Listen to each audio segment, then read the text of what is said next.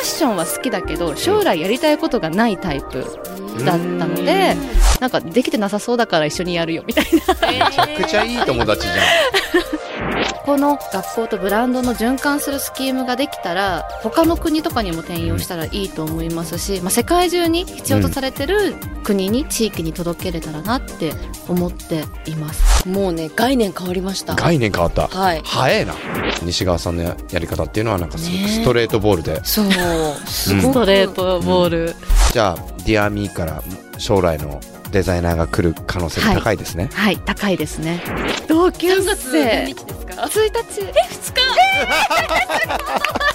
自分の物差しだけで決めつけないっていうのもすごい大事かなと思っていて。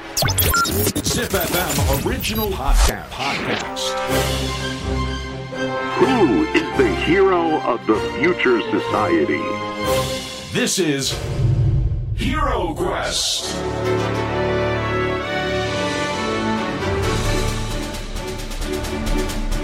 ポッドキャストナビゲーター杉原杏里です。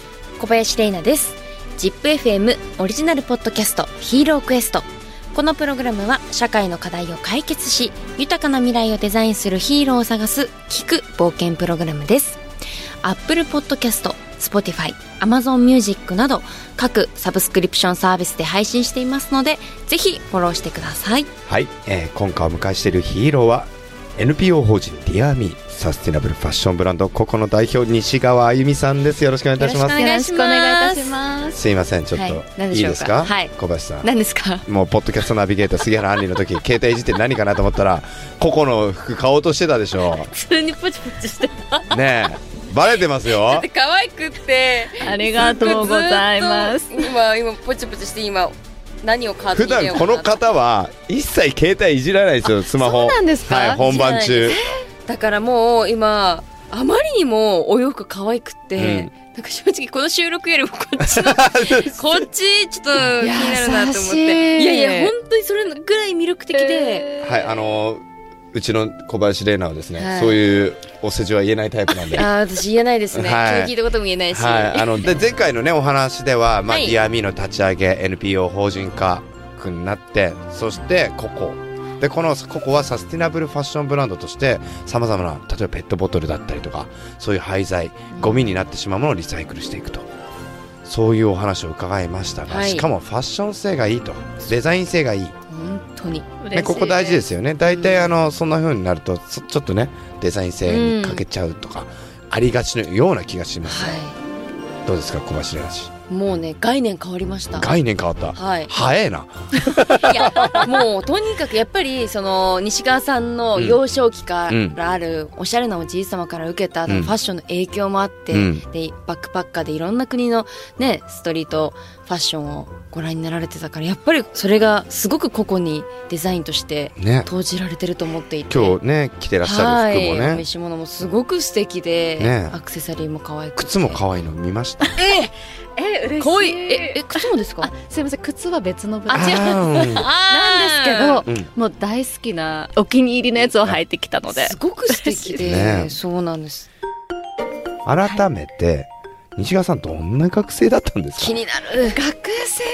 そうですね。でもちょっとびっくりされるかもしれないんですけど、私高校時代ぐらいまでは特にこう活動的ではなくて、うん。部活とかも特に入ってもなかったですし、まあ、大学に入ってから、まあ、こう高校時代にあまりにも何もしなかったので、うん。自分でこうずっとふつふつとこう何かやってみたいなっていう気持ちがあってでそこでこう大学に入ってからこうアルバイトでお金を貯めては、こう旅に出るようになって唐突すぎませんか？なんか、帰宅部から、なんか、確かに。僕お父さんだったらちょっとびっくりするんですけど、でも逆に。あゆみ何があったんじゃ そうですよね。欲しくなったみたいな感じです刺激がまあそれで言うと私その高校時代まではファッションは好きだけど将来やりたいことがないタイプうん。だったので、こうあんまり未来にも期待をしてないよううなん。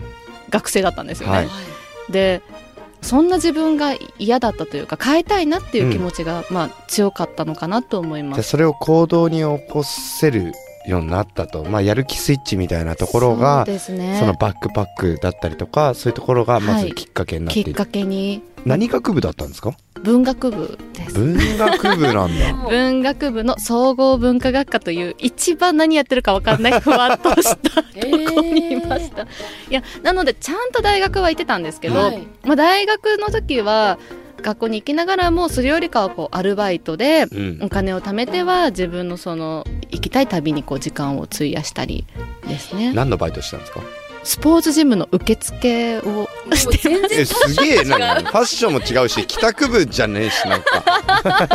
なんかそれこそアパレルとかで、ね。なんかアルバイトされてるのかなって違思ってました。うんですよ。スポーツジムで時給850円で。あそっか。当時だとまだねあのそうですね。最低賃金が。最低賃金もでもそこで一生懸命お金貯めて海外行ってましたね。じゃあもうそ何カ国ぐらい行ったんですか？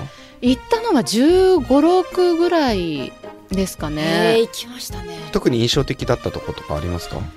一番思い入れが強いのはニューヨークおうん。お意外。ですね。でもあ意外ですか、うん。あニューヨークでもファッションってイメージ。が一番初めに旅したのがニューヨークだったんですけどそのニューヨークのファッションウィークあのパリコレとかいろいろあるじゃないですか、そのニューヨーク版に一番最初に行ったのをきっかけにこうあ旅って楽しいなとかファッションでこんなグローバルにいろんな格好してる人がいるんだなとか当時知れて、多様性。そうですね。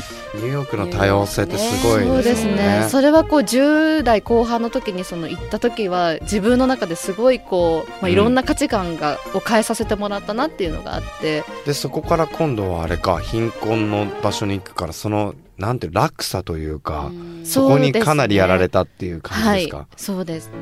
そこからじゃあもうちょっと、ん。まああのはい。アルバイトしながら NPO 活動続けよう、はい。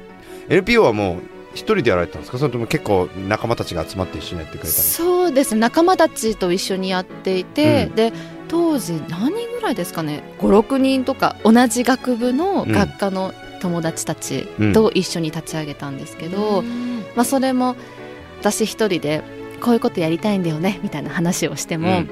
あのフィリピンに知り合いがいるわけでもないですし、はい。私英語話せないんですね。でこうやりたいって言っても一向に何もできてなさそうな感じを周りの友人たちが見るに見かねてでなんかできてなさそうだから一緒にやるよみたいな。めちゃくちゃいい友達じ でも西ガスのお人柄を見ると確かに集まってきますよゃんわかる。うん。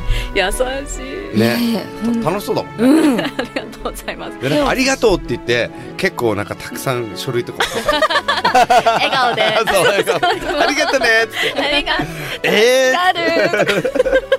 いやでもありがたかったですね。なんで友人たちとなので本当仲良かった友達たちと、うん。まあ、気づいたら一緒にこう活動をするようになって、で今でもその当時立ち上げてくれたメンバーも一緒にこうフィリピンに来てボランティアでしてくれたりだとか。はい。ー、すごいね。あのみんなつながってますね。でそこから就職じゃないですか。就職しました。でもこれ就職しないっていうチョイスもありましたよね。選択肢としては。そうですね。就職しない選択肢もありましたし私自身もすごく当時悩んでましたね、まあ当時からその、まあ、ずっとファッションショーの活動はしてて、うんじゃあ次は学校を立ち上げたいなっていう、うん。まあ、それは学生の時から思ってたんですけどだけど当時の私にはそれをできる力が何もないなって思って、うん。でこのまま就職とかもせずにうん。独立をしてしまったら、今の夢が夢物語で終わってしまいそうだなと思って、そこでこう一回ちゃんと社会を知る必要があるなと思ったのでこうあの、まあ、サイバーエージェントさんを、まあ、いろんなサイトで見て、うん。面白そうな会社だなって思ってエントリーしました。面白い会社ですもんね。いろいろされてますもんね。ねそうですね、うん。レナちゃんどうですか？こんな。で同世代ですか？同世代だと思います。95年はい、うん。ですよね。私多分94の代なんで。なじゃあ多分ってどういうことですか？すげえ怖いって。何？多分94の時代90早生まれなんですよあいや私もえ95年の3月生まれなんでええじゃあ同い年です多分同級3月何生日ですか？1日。2日。それでは皆さん曲聴いてください。え すごい。すごい。なんか今女子会みたいになってる。ちょっとキャラ変える。魚座ですね。噂です。はい。どう？同世代っていうか一日違いのだから。女子がこう活躍してるっていう。いやもう刺激受けますね。本当私、それこそ10代から、うん。テレビの世界しか知らなかったので、でもなんかこう、外に、やっぱ最近すごくこう目線を投げかけるようになって、特にこういう環境問題とかなってたので、本当同い年、うん。誕生日も一日違いの ねさ方がこんな自分の力でいっぱい切り開いていく姿、刺激受けますね。いやすごい。なんかルーツもねさっきあのーニューヨークだったりとか、はい。いろいろまあバックパックしてる中でいろいろあったと、はい。でおじいファッション好きなのもおじいちゃんだったりの影響だっていう、でこの実際西川さんが考える問題とか課題ってたくさんあると思うんですよ。例えば今日本で課題先進国だとかやって。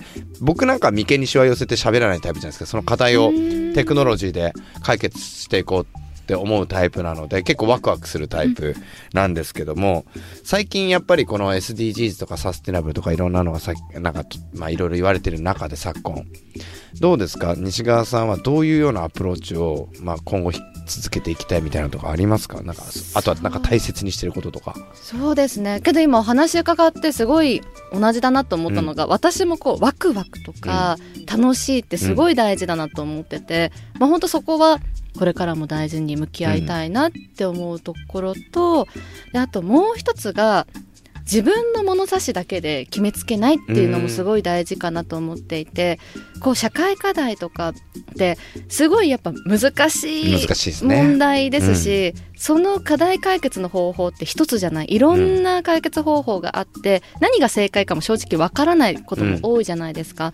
だけど自分はこうと思ったらこれしかもうなんかあのそれ以外ありえませんみたいな考えが偏ってしまうとそこで他の人たちと対話ができなくなっちゃうし、うだからこう自分の物差しだけで測るんじゃなくてこういろんな人と対話をしながら、まあ、楽しく向き合っていくっていうのがすごい重要なのかなと思ってます。僕。はね今のはねその本当大事なことだと思いますよ、自分の物差しが人の物差しと一緒だと思ってる方がやっぱりちょっと多いんですよね。で結局例えばサスティナブルとかいろいろ言いながらもいやいやいやいきなり何もかも変えることはできないし、うんうんだからこそ楽しくワクワク、はい。うんだって何も買っちゃいけないとかそうですよね。ね、うん。食べるものも制限されますってなったら、え何それ超つまんないんですけどってなるじゃん、なります。だったらその中でどう楽しんでそれをかついろんな人たちとの対話を進めながら多様な角度を持つっていうそれで解決していけばいいですよね。間違いない。魔法みたいにパーンはできないですからね、うん。そうですよね。ね。まあ、あとこう長く続けることが大事って思っているので、やっぱ楽しくないと続けれないじゃないですか、だからやっぱ楽しくワクワクするっていうのがやっぱ重要かなって、うーん。はい。おっ、しゃる通り。素敵です。はい。実際あのココははい。のファッションっていうのはデザインは西川さんがやられてるんですか？えっと企画によっては違うんですけど、アクセサリーは私がしてて、うん。アパレルは今あの他のデザイナーとまあ、二人三脚でやってます。でそこにじゃあディアミーから将来のデザイナーが来る可能性も高いですね、はい。高いですね。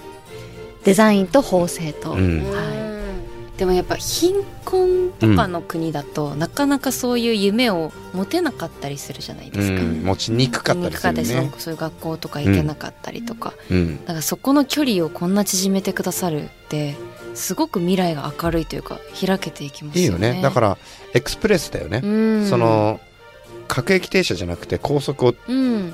ちゃんとつなげたみたいな。本当に。だからそういう意味だとなんか世の中ってさ一つ一つをちゃんと一個一個ちゃんと積み重ねましょうみたいな話多いじゃん。うん。え何言ってるのかなって僕思っちゃうタイプだから。ね。で 飛行機もあるし高速使えばいいし、た多様なやり方があるのに、うん。その一個一個の価値観も大事だと思うんですよ、だけどそうじゃないパターンもあるからなんかその西川さんのややり方っていうのはなんかすごくね。ストレートボールで、そう。すうん。ストレートボール、ものすごいストレートボールですね。ね。大谷君もびっくり。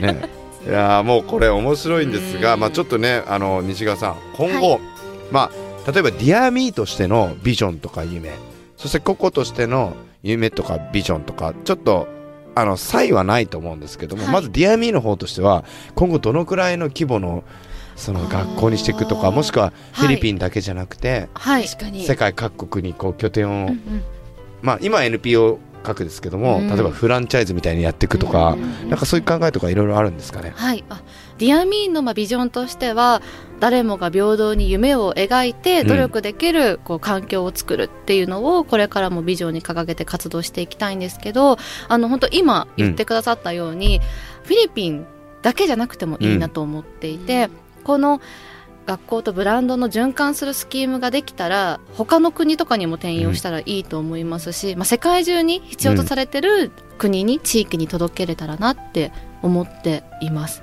まあ、あとはファッションを規定には始まってるんですけど、ファッションじゃなくてもいいのかなと思って僕なんか今話聞いててそう思ってましたね。なんかいろんな職業、要はあれですよね。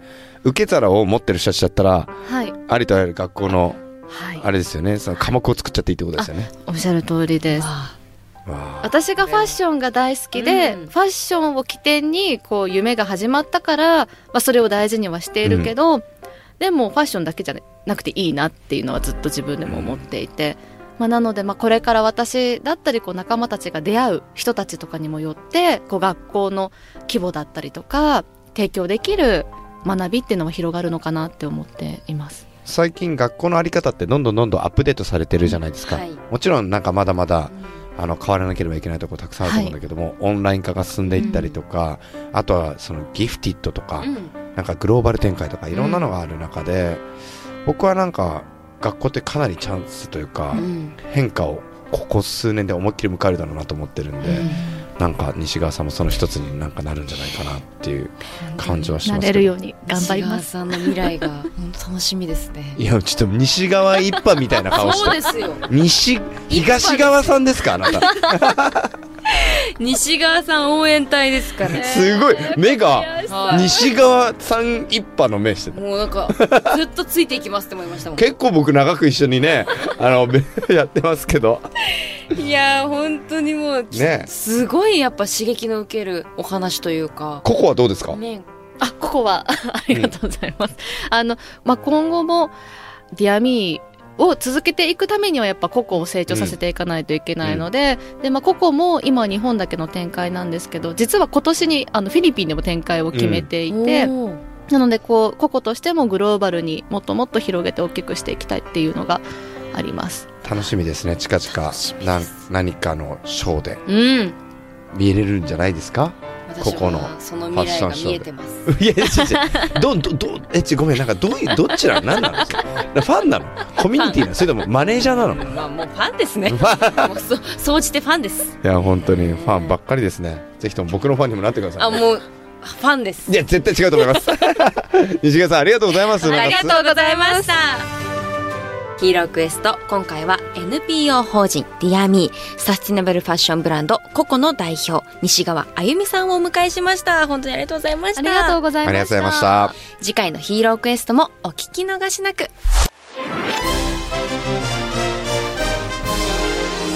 Hero Quest.